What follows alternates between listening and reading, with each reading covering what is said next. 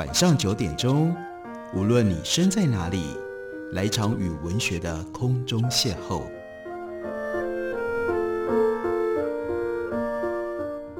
杨照谈书，邀您一同遨游文学世界，认识古今中外的经典之作。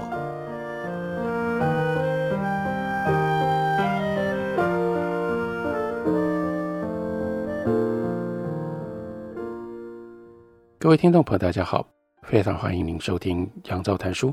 本节目于台北广播电台 FM 九三点一。每个星期一到星期五晚上九点为大家播出。我是杨照，在今天的节目当中要为大家介绍的这本书是台湾季刊杂志出版社所出版的一本新书，书名叫做《那个中国》。这本书在讲什么呢？我们看副标题，书名就很清楚，那叫做《绿华西方人眼中的毛泽东时代》，用这种方式来记录从一九四九年到一九七八年那样一个非常特别的中国社会。在这本书的开头收录了一篇序言，序言的作者呢是郑鸿生。郑鸿生所写的这个序文有非常丰富的内容，跟书里面所写的形成一个强烈的对比，因为他要讲的是，那当时在台湾成长的年轻人是用什么样的方式去认识中国大陆的。从一个角度来看，这是台湾史当中非常重要的一部分，也是很奇特的一番经验。郑鸿生就讲到，对于当时称之为神州大陆啦、中国啦这样一个触摸不到的既对立又神秘的地方，从我们很小的时候就开始了。他自己读小学一年级的五零年代末，春节过年的时候，台中的中山公园会有很多的游戏摊位，他记得的这个小细节，其中有一个射击游戏的摊子特别吸引了他，在这个摊子的射击标靶。是几个被丑化的匪囚，中共头目的人像，还都标上了名字，认出了一个小孩，那么小的小孩才念小学一年级，就能够认得出朱德了、毛泽东其中的几个人名，因为到处都可以看到打倒朱毛匪帮的标语。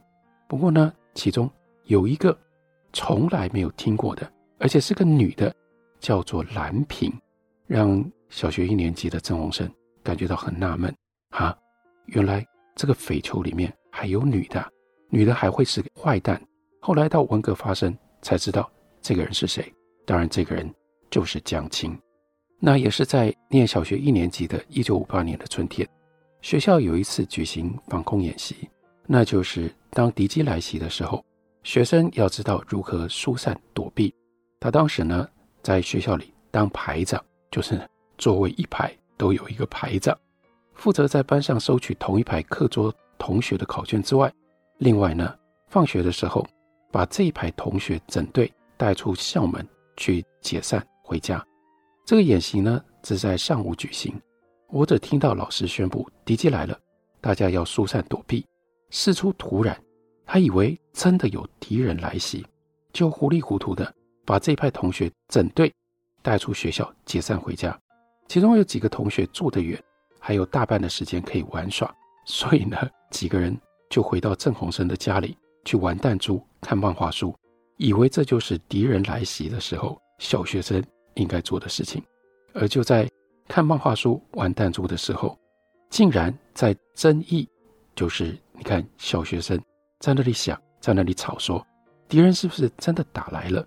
因为我们也注意到街头巷尾的大人好像毫无动静。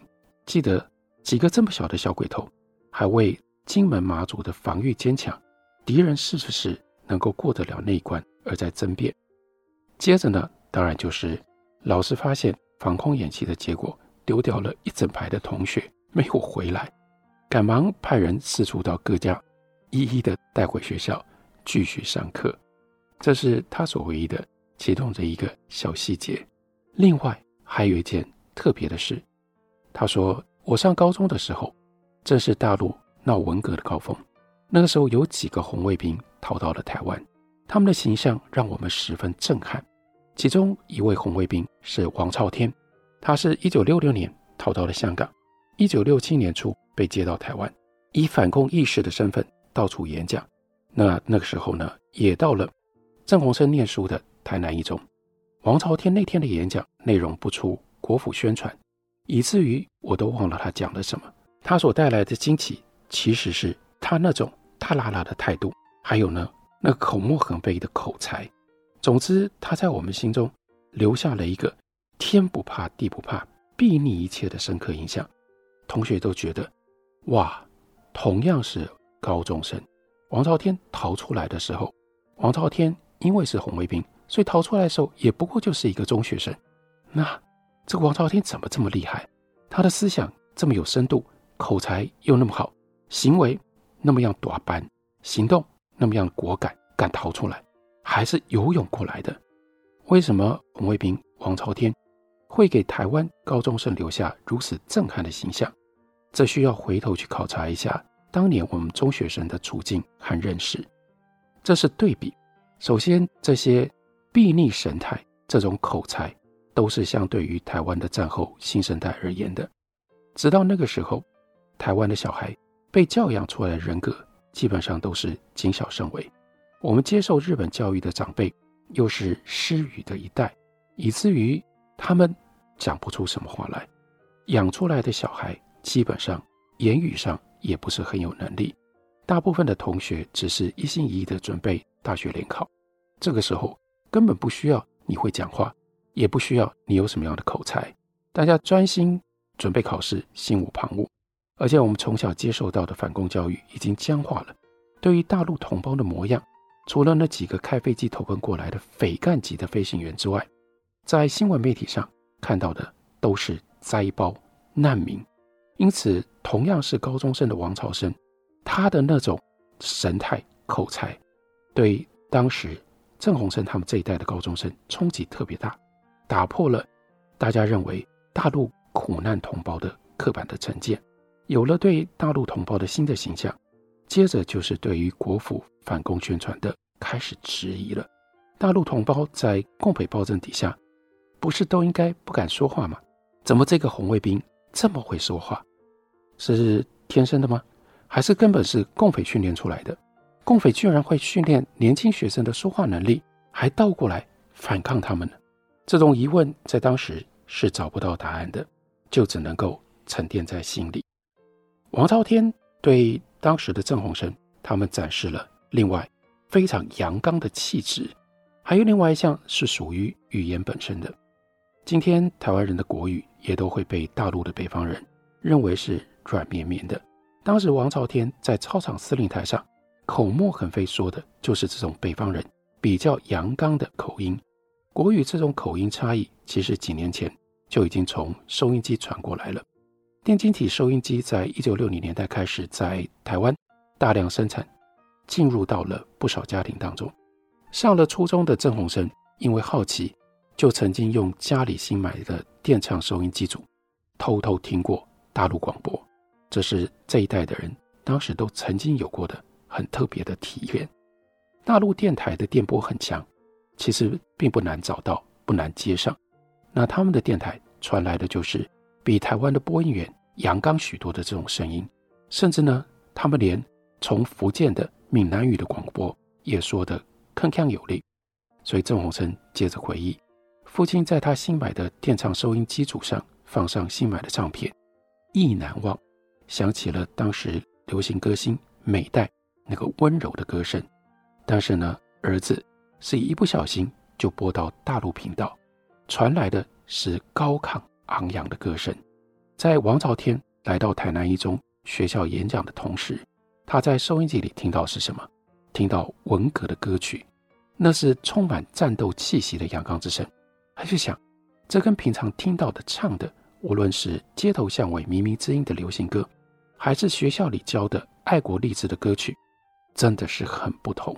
那一天，红卫兵王朝天高高站在司令台上，又亲身带来了这种阳刚之声。郑鸿生继续回忆，在他就读大学的最后一年，另外有一个红卫兵带来了令人惊奇的大陆风景。那是一九七二年，台湾出版了一本以林耿为笔名写的回忆文革的书，叫做《天丑》。轰动一时，林耿当时就读台大电机系，他的本名叫做郭坤仁，他是来自于厦门。他在高中的时候也是文革老三届。一九六八年，跟他的哥哥一起，兄弟两个人从厦门游到金门。他们比较低调，没有像王朝天那样到处演讲。郭坤仁他很快就决定自己的出路。一九七七年，低调的到台大就读，却在一九七二年年底出版了《天丑》。应该是在台大校园的那两年，经历了保钓运动跟校园民主的抗争热潮，让他回想起当年红卫兵的往事，心有戚戚焉，也想说出他在对岸的青春故事。《天仇》这本书当时在台湾社会的确引起了热潮。这本书写什么？郑鸿生在回忆这本书的时候，又如何连接到那个时代对于中国大陆的各种不同的理解和想象呢？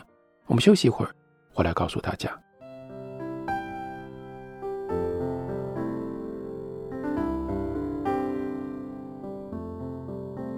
听见台北的声音，拥有颗热情的心，有爱与梦想的电台，台北广播。FM 九三点一，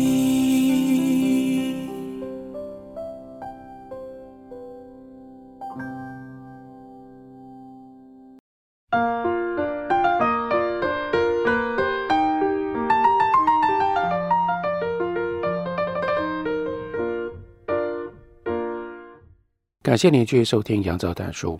本节目以台北广播电台 FM 九三点一，每个星期一到星期五晚上九点。为大家播出到九点半。今天为大家介绍的这本书是《那个中国》。那个中国讲的是一九四九年到一九七八年之间，外国人眼中所看到的中国。在刚刚讲到了一九七七年，一个初春明媚的星期天，离开灰色的北京，去郊外呼吸新鲜空气，当然是非常美妙的体验。翻译员呢，带着他的儿子，刚好跟卡莱蒂。他的儿子呢，同年龄，所以呢就一起野餐。孩子们在一旁踢球。康熙皇帝的陵墓就在我们的脚下，感觉上好像蛮大不敬的。这些片段对卡莱蒂来说是珍贵的回忆，因为这是少有的能够和中国人真正轻松相处的时刻。类似的问题同样发生在那些家住北京的外国孩子的身上。在中国工作的那几年，卡莱蒂的小孩小飞。一直在他的身边，他上的呢是北京的幼儿园和小学，但是他和同学的交往仅限于在校内，一走出校园就谁也见不到谁，一直到一九八五年，那就是卡莱蒂准备要离开中国了，他才有资格。当时的环境也开放到一定的程度，才能够邀请儿子班上的同学来家里开生日派对，也就是在这一年，一九八五年。儿子终于可以加入少先队了。少先队就是中国少年先锋队，这是中国共产党设立的少年儿童组织。基本上，中国所有的小学生最晚在毕业之前都要加入少先队，并且呢，可以佩戴红领巾。这对于当时成长的中国小孩来说是非常重要的一项仪式。那这个外国小孩可以加入少先队，也能够在。六月一号的儿童节，中国大陆的儿童节是六月一号，跟我们的不太一样。儿童节拍照的时候，就可以戴上属于自己的红领巾了。这对于小孩子来说事关重大，说明他终于开始融入中国社会了。要知道，在这个之前，他没有资格拥有红领巾，拍照的时候就只能够借别人的稍微戴一下。经过了两三年的时间，儿子和班上的几个同学成了好朋友。甚至有机会去其中的一个人家里做客，他们一直到现在都还保持着联系。当然，当年的孩子现在已经都长大了，自己变成了父母了。虽然世界和中国已经发生了巨大的变化，但是某一些观念不可能说变就变。这是卡莱蒂在序文里面非常重要的提醒，也是为什么要读那个中国。这本书的主要的理由，他说，毛泽东时代的印记还在，比如今天还是有很多中国人认为，在和外国人交往的时候，自己的一言一行都代表着国家，这一点真的非常非常的强烈。他说，相比之下，一些规章制度的转变来得比较快。七零年代外国人在中国出行时候受到的种种限制，很快就没有那么严格了。一九七七年回忆当时的状态，作为一个外国人，从北京出发自驾游，只能够去两个地方，当然很难想象，只有这两个地方你能去，一个呢是八达岭长城，另外呢一个是天津。那如果夏天要度假，唯一能够去的地方，而且是唯一的一种交通工具，那就是搭火车去北戴河。除此之外，任何出行都要听从旅行社的安排。没多久，向外国人开放的城市慢慢多了，一开始还是要得到单位的批准，后来也不需要了。等到一九八五年，那就已经外国人可以自由的在全中国旅行了。当然，开放的程度在不同的地区存在着很大的差异。他又回想，一九八四年年底，他决定在中国休假，儿子一同参与制定了休假计划。他在中国上学，所以呢，语文课里学过叫做朱德的扁担，这讲的是朱德将军在朱德的扁担这篇文章里。课文里面提到了井冈山，这是革命圣地啊，所以呢，这个小孩一心一意就想要去井冈山看一看。那卡莱蒂接受了儿子的提议，开始策划应该要怎么走。而在几年之前，这个井冈山仍然保留是革命圣地。几年之后，连大使馆里最能干的中国秘书都没有办法回答我的这个问题了。他们最终。得到的结论是：算了，反正你跟你儿子啊，自己能够说中文，你们自己处理吧。我们也不晓得你到底可以还是不可以去井冈山。你们先到南昌，然后问一问当地人吧。就这样，他们搭上了长途汽车，脚踩瓜壳果皮，在活鸡活鸭的陪伴下，这是非常具体的描述。